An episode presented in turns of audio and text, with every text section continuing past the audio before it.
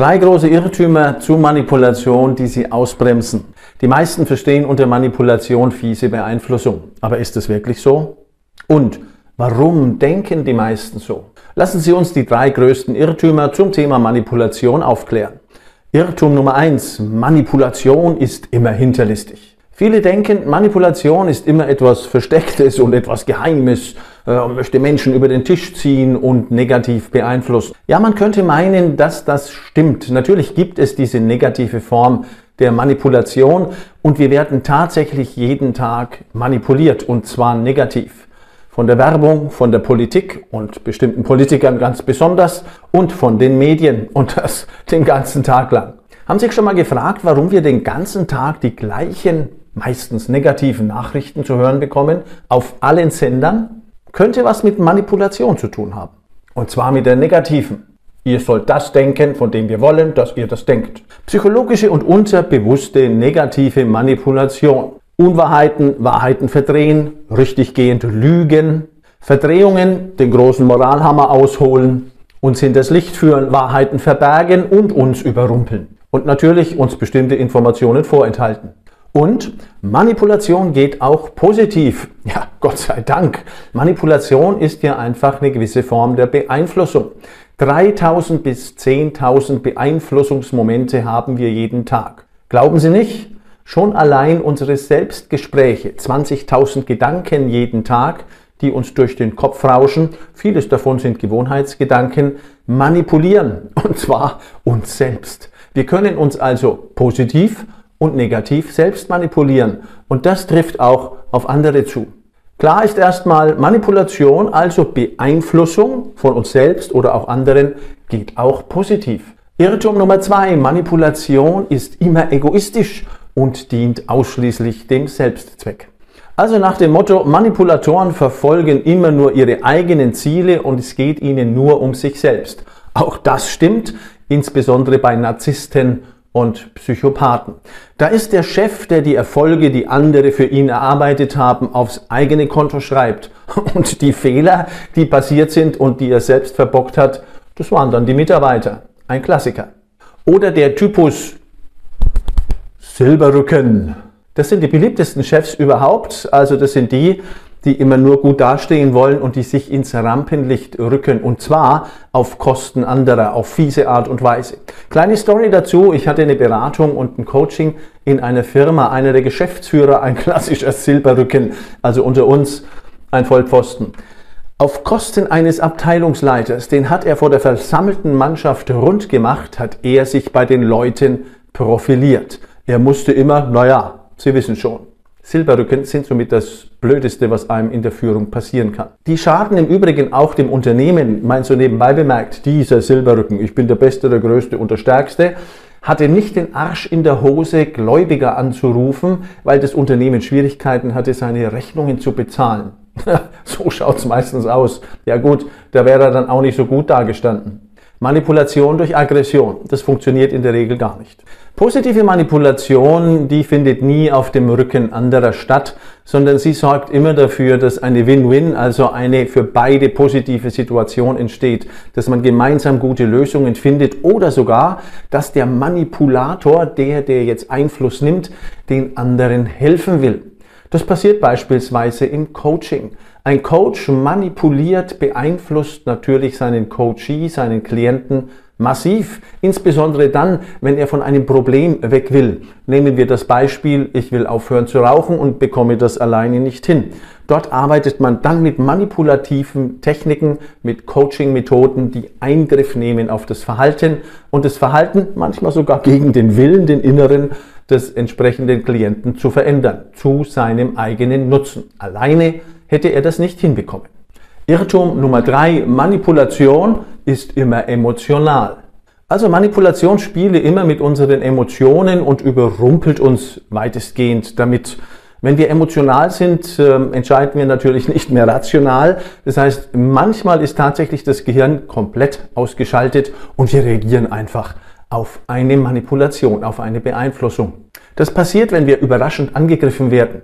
Entweder sind wir dann völlig baff, das passiert vielen Leuten und sagen gar nichts, Manipulation hat funktioniert, Oder wir schießen aggressiv zurück. Wir werden aus unserer Reserve gelockt und erzählen manchmal in unserer Wut oder in unserem Ärger bloß noch Blödsinn. Auch dann ist ein Ziel des Manipulators tatsächlich erreicht.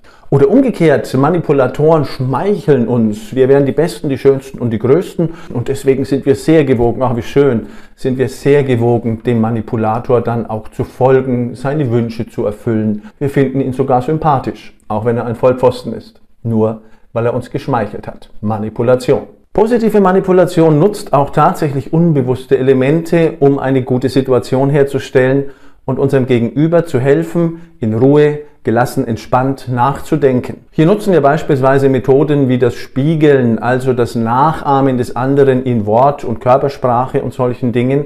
Da bauen wir eine gute Beziehung auf, denn Ähnlichkeit macht sympathisch und dadurch werden solche Gespräche, Coachings oder auch Führungsgespräche wesentlich konstruktiver und natürlich auch entspannter. Positive Manipulation zum Nutzen beider. Und natürlich wird auch nicht nur emotional manipuliert, sondern auch mit Argumenten. Zum Beispiel mit Scheinargumenten oder mit Argumenten, die nach vorne geschoben sind, aber gar nicht stimmen. Auch Zahlen, Daten, Fakten sind sehr gute Manipulatoren.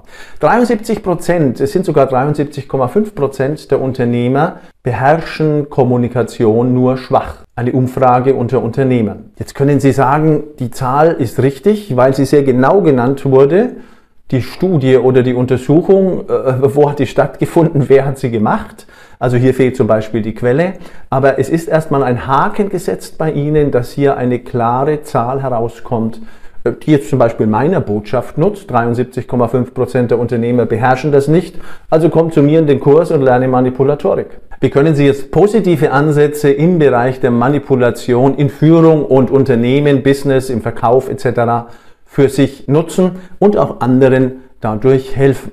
Positiver Aspekt Nummer eins, gerade in der Führung, aber auch im Verkaufsgespräch, ist Motivation und Inspiration. Durch besondere Maßnahmen kann man dafür sorgen, dass die Menschen offener werden, Kreativität zulassen und sich auf Dinge und Diskussionen sehr konstruktiv einlassen können. Eine psychologische Technik der Einflussnahme beispielsweise ist es, Anker zu setzen. Durch das Verknüpfen von positiven Gefühlen mit bestimmten Worten kann man dafür sorgen, dass eine bestimmte Denkrichtung unterstützt wird beispielsweise dynamisch zu denken. Wenn man das in Zukunft immer wieder verbindet miteinander, dann setzt man einen Anker im Gehirn seiner Teilnehmer oder auch seiner Mitarbeiter. Zum Beispiel, großes Lob an euch, dieses Team ist kreativ, agil und gibt immer Gas, wenn es darauf ankommt. Dahinter steckt positive Verknüpfung Lob mit Leistung. Auf Dauer gesehen wird die Bereitschaft zur Leistung dadurch unterstützt. Eine psychologische Technik ist das aktive Zuhören. Und zwar in der Interviewsituation, die wir so und so immer empfehlen, eher in die Fragerolle zu gehen. Dadurch versteht man sehr gut, wie es dem anderen geht, wo seine Situation wie anzupacken ist und es entstehen vor allen Dingen Vertrauen und die Lust, miteinander zu arbeiten. Positiver Aspekt Nummer zwei, Bildung und Weiterentwicklung. Im Business können Sie Manipulation, also Einflussnahme auf Ihre Mitarbeiter, auf Menschen insgesamt nutzen, um sie zu fördern, sie zu motivieren, vielleicht besser zu werden, sich weiterzubilden, sich unterstützen zu lassen. Ein guter Mentor nutzt Manipulation, um andere zu fördern. Zum Beispiel durch eine kluge Interviewtechnik, also Befragung anderer, die dazu zu motivieren, mehr für sich zu tun, an Dingen zu arbeiten, die ihnen Spaß machen oder wo sie vielleicht auch nicht ganz so gut sind, diese Dinge zu verbessern. Die Manipulatorik-Technik dazu ist die Interviewstrategie, also eher in die Fragerolle zu gehen, herauszufinden, wo steht mein Gegenüber und dafür zu sorgen, dass er die guten Lösungen für sich selbst findet. Wer argumentiert, verliert, wer fragt, der führt. Positiver Aspekt Nummer drei: Gemeinsames Ziel und Zusammenarbeit. Positive Manipulation schafft ein gemeinsames Ziel oder gemeinsame Ziele und Visionen. Das führt dann letzten Endes dazu, dass die Arbeit mehr Sinn erhält oder der Kunde versteht, welcher Sinn hinter seinem Angebot und einer Lösung seines Problems steht und dadurch werden die Entscheidungen leichter und die Aktivitäten gehen nach oben. Mehr Engagement. Psychologische Technik, die man anwenden kann, ist die Visualisierung, also A in Bildern zu sprechen. Das geht sehr viel leichter ins Gehirn, als abstrakt zu bleiben oder tatsächlich auch das Bild zu malen oder als Collage zu erstellen und mit den Mitarbeitern zu besprechen oder es sogar mit den Mitarbeitern zu erstellen. Auch bei Kunden können Sie eine Vision einbauen, was denn passiert, wenn er die Dienstleistung oder das Produkt nutzt und was das an ihm verändert. Beispiel für wirkungsvolle bildhafte Sprache. Wie viel sind 5000 Quadratmeter? Stellen Sie sich einen Fußballplatz vor. Das sind etwa 5000 Quadratmeter. Und das geht schnell. Mit positiver Manipulation können Sie dafür sorgen, dass nicht nur Sie selbst erfolgreicher werden, weil Menschen Ihnen leichter folgen und Sie besser verstehen, sondern Sie können insbesondere auch andere motivieren, für sich die richtigen Entscheidungen zu treffen und dann wirklich in die Handlung zu kommen. Denn das größte Problem für die meisten Leute ist, es dann auch zu tun. Teams arbeiten dann effektiver und bringen mehr Leistung. Mitarbeiter sind motivierter und machen weniger Fehler. Kunden kaufen eher, kommen immer wieder und geben leichter Empfehlungen. Und das zu beiderseitigem Nutzen. Nicht nur egozentrisch negativ manipuliert. Manipulation geht positiv. Sie sollen manipulieren und negative Manipulation abwehren können. Also machen wir uns nichts vor, Manipulation funktioniert. Wir werden täglich manipuliert. Drei bis zehntausend Botschaften prasseln jeden Tag auf uns ein. Wir merken das manchmal gar nicht, die uns beeinflussen wollen.